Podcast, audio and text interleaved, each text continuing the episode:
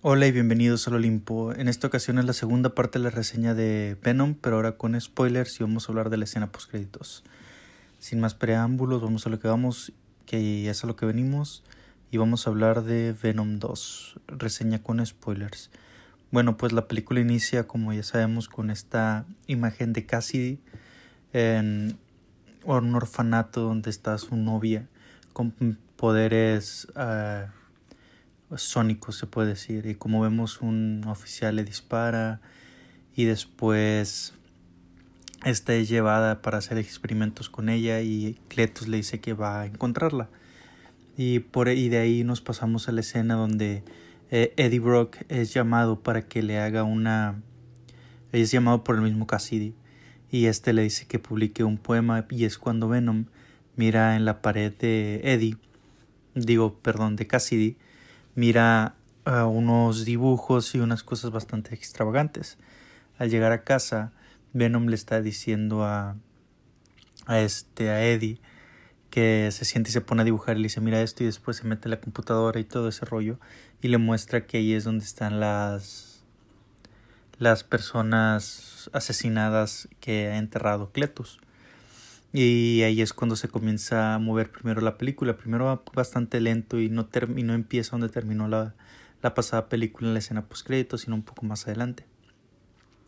Lo que, y aquí es donde te comienzan a mostrar que Eddie es un bueno para nada y que no sirve si no está Venom con él, que no tiene ningún talento o ningún rasgo de inteligencia, que eso también como que es demasiado, ¿no? Exponer así a Eddie Brock, que no sirve ni tantito para lo que era su trabajo de ser periodista. Bueno, en fin. Este. Y después de eso, vamos a que este Cassidy se enoja y es. es se enoja con Eddie Brock y le se siente traicionado por él, por él. Y después más adelante te explica que él quería solo un amigo y que mira a Eddie como él cuando a este Acletus lo sentencian a pena de muerte y le pide a Eddie que vaya como para discutir con él y tiene su última plática y es cuando este Cassidy muerde a Eddie. Cletus muerde a Eddie y dice que su sangre es diferente, que tiene un secreto Eddie Rock. Entonces, después de esas escenas es cuando la película comienza a ir muy rápido, que viene la, la ruptura de nuevo de de Venom y Eddie y Venom se va y va matando gente y dejando un rastro de cadáveres porque no le soportan estar tanto porque no hay una conexión muy buena. Que eso para mí es algo como de entiendo que primero dice Eddie que no quiere que Venom coma gente, mate gente mala, pero este Venom después cuando deja Eddie está dejando un rastro de personas inocentes siendo asesinada. Pero Eddie siendo egoísta y diciendo que no quiere volver con Venom y Venom estando enojado y herido por este Eddie.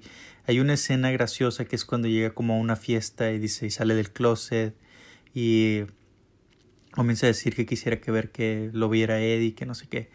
Y sí, es divertida y como les digo, la película se pierde mucho en el humor y es muy divertida, muy graciosa, porque están tratando de darte esta imagen de Venom para que entiendas por qué Cletus debe ser detenido con Carnage y que este Carnage realmente no habla mucho en la película y las pocas veces que habla es bastante conciso, concreto el personaje y te hace ver como esta solidez y lo que está buscando Carnage y, y Cassidy. Entonces, e intentan darle esta profundidad al personaje yendo primero por la por su amada, que de Cletus, claro, y vemos a Ben a este Carnage ser un hacker, pues mete el simbiote en la computadora y comienza a investigar y encuentra rápidamente a, a la chica.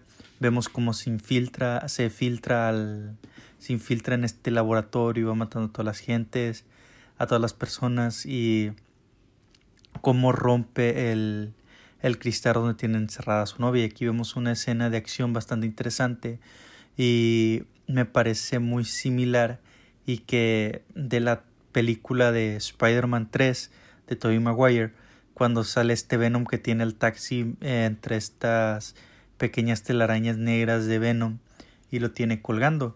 Y eso pasa algo muy similar en, este, en esta escena porque Carnage comienza como a hacer una, un hilo y comienza a y pone el carro donde vienen ellos como suspendido y es cuando la novia de Cletus utiliza su poder y Venom y el Carnage la amenaza, perdón. Y le dice que si lo vuelve a hacer la va a matar, la va a callar para siempre y se lo advierte a Cletus. Y la película ya de ahí va de un lado para otro demasiado rápida. Primero nos van contando lo que está pasando entre Venom, después lo que pasa con Eddie, después lo de la prometida de Eddie y después con lo que está pasando con Carnage. Entonces la película se comienza a perder un poco porque va acelerada contándote todas las historias de cada uno de los personajes. Y en eso no hay una conexión real entre punto A y punto B, sino que la película solo intenta ir rápido para llegar a la, a la escena final y a la escena post créditos. Entonces aquí vemos esta, esta búsqueda después de Cletus y de Carnage por la novia de, de Eddie para encontrar a Venom porque Carnage quiere, tiene de objetivo matar a, a Venom. Mientras que esta, esta chica quiere matar al oficial que le disparó en el ojo. Sí, intentaron conectar la, la, la, película y es bastante absurdo partes de ellas porque como les digo, no existe esta conexión me parece a mí porque van demasiado rápido. Entonces vemos como este Venom es convencido para unirse de nuevo con Eddie y este Eddie le dice ahora sí te puedes matar a, todos. Entonces vemos la escena, una de las escenas del tráiler que es la pelea en la iglesia. Y como les digo, es bastante cómico cuando este lo mira y dice lo del simbionte rojo. Y algo que no me gustó es que en la película realmente no te explicaron qué significaba esa idea del simbionte rojo. Porque era preocupante. En el cómic sí te lo dicen. Porque en el cómic eh, hasta este momento están como tratando de darle más profundidad al personaje de Eddie y al personaje de, de este de Cletus Cassidy y de lo que viene siendo el, el Carnage. Entonces, pero aún no lo hacen a gran medida y en la película lo intentan, pero no se consigue porque se pierde mucho en la comedia y no se llega a conectar realmente con el personaje. Aunque los dos actores hacen un buen trabajo, eh, los dos actores pero no, es, no te están ofreciendo su mejor actuación, porque pues no es una película que tú busques las mejores actuaciones. Y en esta escena de la pelea en la iglesia es la mejor de toda la película. Es bastante imaginativa y se miran imponentes los dos simbiontes peleando, pero vemos eh, que hay una superioridad enorme entre, entre Venom y Carnage, que Carnage es mucho más fuerte que él. Y aquí una de las escenas más importantes, que no es en sí misma de la película, eh, es sobre lo que significa que le brillan a los ojos al detective, que es simplemente el hecho de que está Toxic ahora está naciendo y está dentro de él, que es otro de los simbiontes de este, de este universo que es más fuerte que Carnage y que Venom, que este va a tener una inclinación también para ayudar a las personas y hacer justicia, pero en fin, la pelea inicia entre estos dos personajes y es bastante interesante, pero después Carnage se come al sacerdote y quiere matar a la novia de, de Cassidy porque de Cletus porque este utiliza su poder de nuevo y este lo había advertido.